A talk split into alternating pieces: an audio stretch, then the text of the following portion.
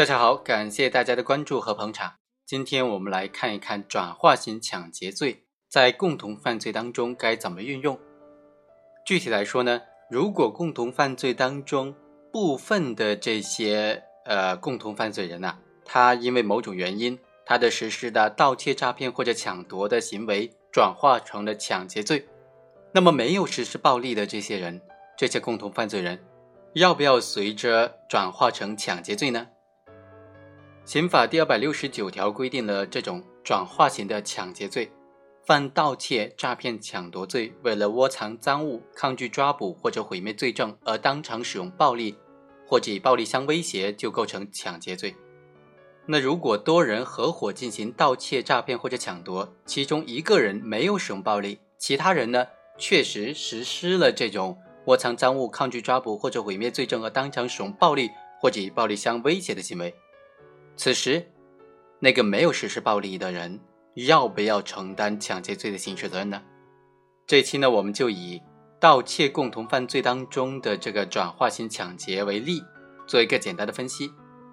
本案的主角李某伙同张某兄弟啊实施盗窃罪。张某兄弟呢被人抓住之后，为了抗拒抓捕而当场使用暴力。另外还有一个呢，为了帮助他的哥哥逃跑。也以暴力威胁被害人，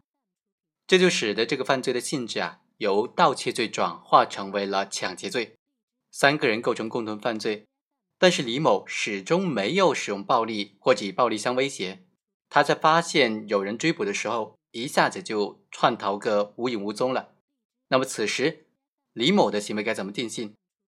要不要追究他这种抢劫罪的刑事责任呢？有一种意见认为，李某伙同张某兄弟实施这种盗窃属于共同犯罪。张某被人抓住以后，抗拒抓捕而当场使用暴力，并且也威胁被害人，所以呢，张某兄弟构成了抢劫罪。三人构成共同犯罪的情况之下，李某虽然没有当场使用暴力或者以暴力相威胁，当然也应当以抢劫罪来定罪处罚。另外，还有一种意见认为，只能构成盗窃罪，不构成抢劫罪。综合来看呢，我们认为李某的行为定性为盗窃罪更加符合法律规范。按照刑法第二百六十九条的规定呢，被告人张某兄弟他们的行为呢，已经是的确无疑的由盗窃罪转化成了抢劫罪。那么李某的行为有没有转化成抢劫罪呢？我认为啊。转化型抢劫罪，它的特征呢是先谋取财物之后使用暴力。要认定各个盗窃的共犯的行为啊是否转化成抢劫罪，关键就在于看他的谋财之后有没有当场使用暴力或者以暴力相威胁的行为。即使他本人没有当场使用暴力或者以暴力相威胁，那么也要看他同不同意其他共犯当场使用暴力或者以暴力相威胁。如果同意的话，那么行为就发生了性质的变化，从盗窃变成抢劫。如果不同意，他的行为就不会发生性质的变化，仍然只需要对盗窃负刑事责任。我们来看看这个案件，从全案的过程来看，张某兄弟呢先上车扒窃白糖，李某在下面路上将这些被扒窃下来的白糖往路边转移。此时三个人的行为构成共同犯罪，共同盗窃是毫无疑义的。当司机从后视镜上看见有人在趴车的时候，就停车下来检查，将从车上刚下来的被告人张家的老大当场给抓住了。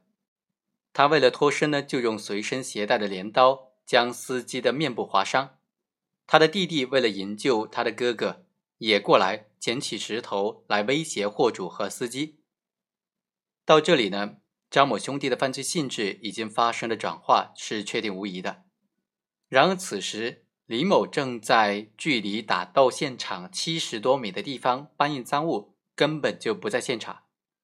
李某既没有赶到现场对被害人使用暴力或者以暴力相威胁，更谈不上对张某兄弟使用暴力行为表示赞同或者认可了。这就可以发现，在对被害人使用暴力或者以暴力相威胁这个关键的环节上，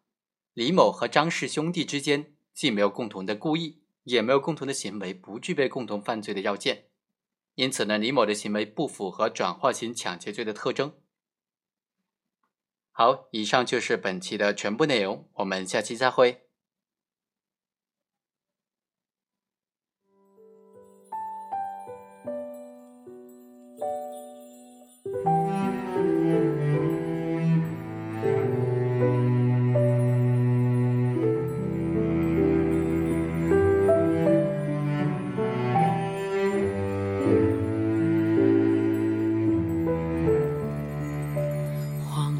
枯木雪纷纷萧索多少青春，寒夜茫茫一盏残灯，照不尽离别的人，谁前世用尽缘分，今生相遇不能相认。